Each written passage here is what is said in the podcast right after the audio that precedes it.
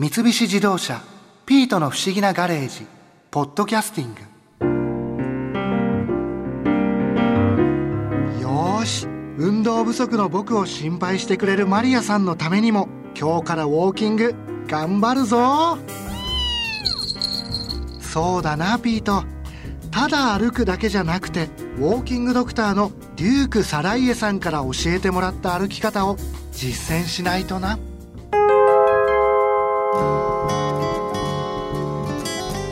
あのデュークさんウォーキングってこう体にいいっていうのはなんかわかるんですけれども、例えばウォーキングのやり方によっても効果っていうのはいろいろ変わってくるものなんですか、うん、全く違うね。あの通説はお医者さんとか言うのは1万歩歩いたらええよって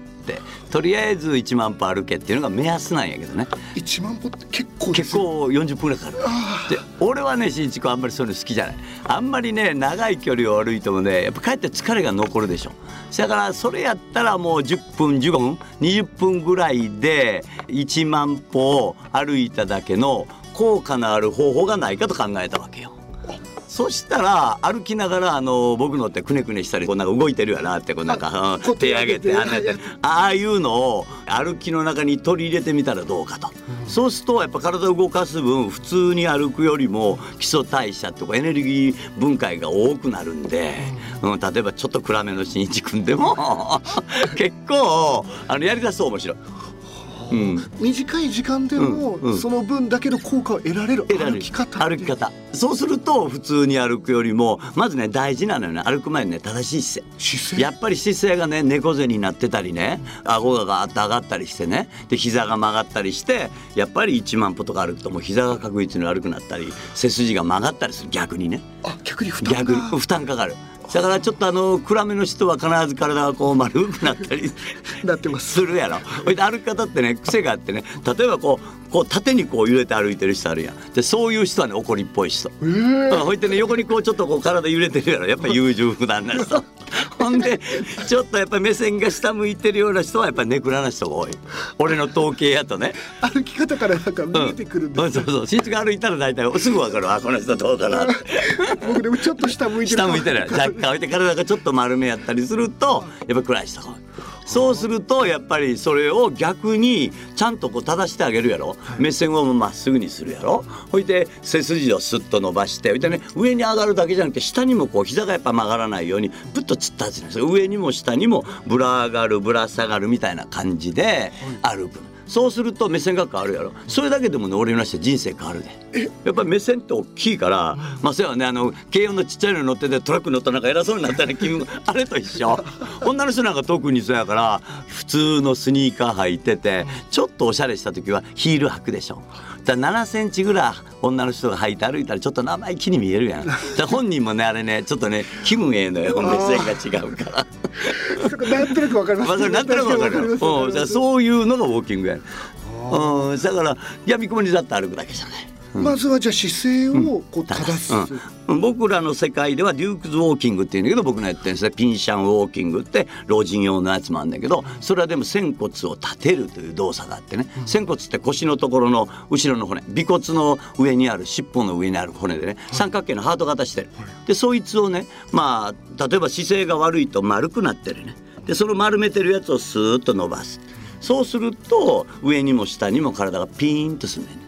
そこがまず正しい姿勢の一番かなと思うけど僕らのやり方では。うん、そうやって次はやっぱりね基本的にこの2本のラインで歩かない。だから1本のラインだからレールの上を歩いてるんだったら2本のラインね二股で歩くよね、はい、ああやって歩いたら安定感はあるように見えるんやけども筋肉が外ばっかり使う。そうすると内側の筋肉を使わないのでやっぱり横脚になってきたりとか、うん、腰の部分が開いていくので腰痛になったりする。だからなるべく一本の線の上をだいたいどうやろ平均台ぐらいやから、えー、靴幅2つ分ぐらいをまっすぐに歩いていくと。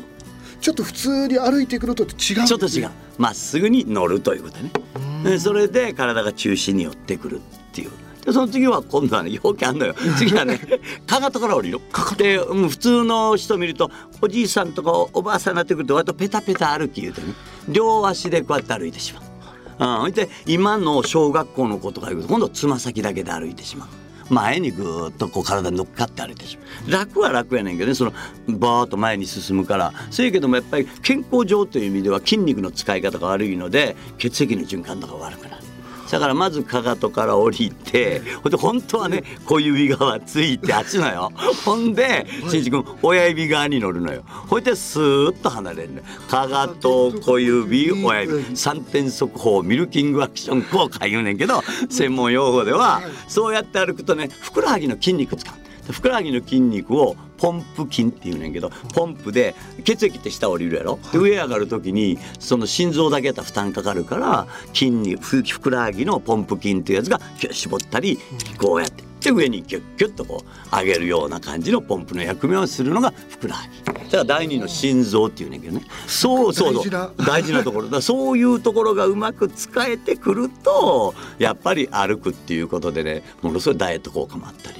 で健康という意味ではやっぱりこう血液の循環が良くなるのでやっぱりね基礎代謝が良くなってやっぱ体自体が元気になってくるね。そうなんか単純に体力がつくとかそれだけじゃない、うん、それだけじゃない。でも体力つこう思ったらねもうマラソンの方がいいかなと思う。そうですよね。そう。なんか体力だけやったら、はい、うん、だけどもやっぱ歩くっていう健康法は、やっぱりリスクが少ない。やっぱ走るっていう健康法はやっぱ体力がつくけどもやっぱり膝が悪くなったりとか、やっぱり体への負担が大きいわね。ウォーキングって体への負担があんまりないのね、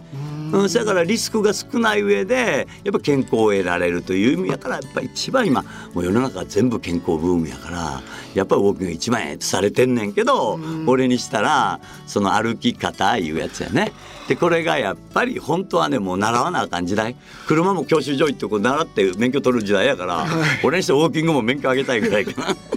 まあ、それぐらいきっちりこう教わって歩くことで得られる効果が大きいんですね。大きい大きいすごい大きい。本当に意識してちゃんと歩くってことですね。ね。うん、これだったら例えば本当に短い時間でも、うん、それだと結構ね1,000歩ぐらい歩いたらねちょっと汗かいてくるわ。こういった足もちょっと痛くなってくるわ。うん、そやから1万歩も逆に言歩けない。せいぜい3,000歩ぐらいしか歩かれへんかな。逆にねしんどなったらまた元に戻してええねんけどね、汚い形でまたとぼとぼ歩いて、でまた元気になったらまたぐっと体上げてきたらええねんけど。じゃ時間もそんなにこう長時間歩かなくても長時間歩かなくてだか。らこうだいぶねもうお医者さんもねようやくそこに気づいてきてねこの頃一万歩いう言葉がなくなった。そうなんです、そうやでそうやで。だからあのあの万歩計いうこうあったんあれ今歩数計っていうやね変わったんです、ね、そう歩数計になってからぐっと売り上げ落ちてんけどね。やっぱりこうなんかね目指すとこがあるいうのはなんか人間にとってすごいええやん、うん、走ることは達成感やん。10キロなん例えば10分で歩いた走ったとか言うんだけどウォーキングって10キロって競争がないのでそやからどっちか言うたら達成感やねね。それでまあ1万歩歩いたとかもうそういう万歩計が流行ってんけどね。基本的だけど万歩計はその一万歩歩くための目安の目安の万歩計。だった、ね、うん、それが今はもう万歩計の歩数計となってまあ3,000歩でもええよと。だから1日どれだけ歩いか歩いたかいうのが目安で万歩が目安じゃなくなった。うん、例えばこの歩き方っていうのは、うん、そのウォーキングとしてこう時間をとってってやっぱりやった方がいいんですか、ね、もちろんやっぱエクササイズとしてある程度足首の使い方それから手の振り方なんか特にですよね、うん、僕らやっぱりあの昭和生まれの人ってあの小学校の時に体育の時間にこの手をこう振ってあの軍隊みたいな歩き方習ったんよ。そやからどうしても今も歩いてる人見たらこう歩いてる人見たら手振りすぎ。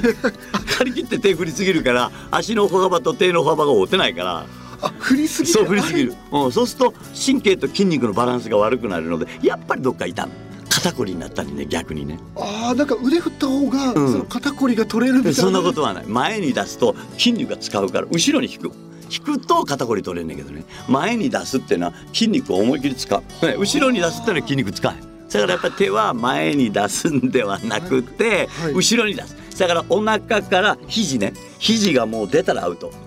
前に。前に。だからお腹から肘が出えへんって後ろはかまへんだけどそうそういう感じ。そういう感じ。だから肘を曲げてもだからもう前までこう手振ってしまうとジョギングであった歩き方上はジョギングで下が歩き方になるからやっぱりそのリズムはもう狂うよね脳神経が狂うや歩くって止まるのが少ないって書いてあるやん。そうやろ、はい、で俺どこが止まらへんね歩くって俺もじっと考えた最初のうちね。そしたらこれ脳の話で右脳と左脳があってじっとかって椅子に座ってる時は右脳左脳左脳右脳って動いてるからうとうとしてくる。その手歩き出すと右脳左脳右脳左脳ってこのリズムが速くなるね右脳と左脳の振り子みたいなのそれで止まるのが少ないのは実は脳やってへえそこから歩くそう歩くいう字は止まるのが少ないなってんねはこんなんねあんまみんな知れへんよ。脳それ脳の話。そやから歩いたらボケないとか認知症治るのそこ。うん。なるほど。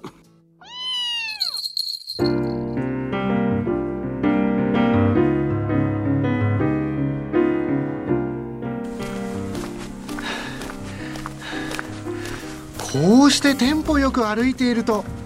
だん歩いているのが楽しくなってくるな。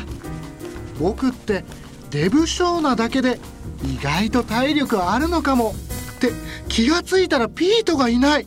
それにここはどこだ？おーいピート！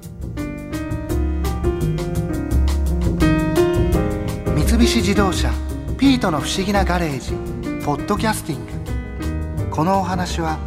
ドライブアットアース三菱自動車がお送りしました。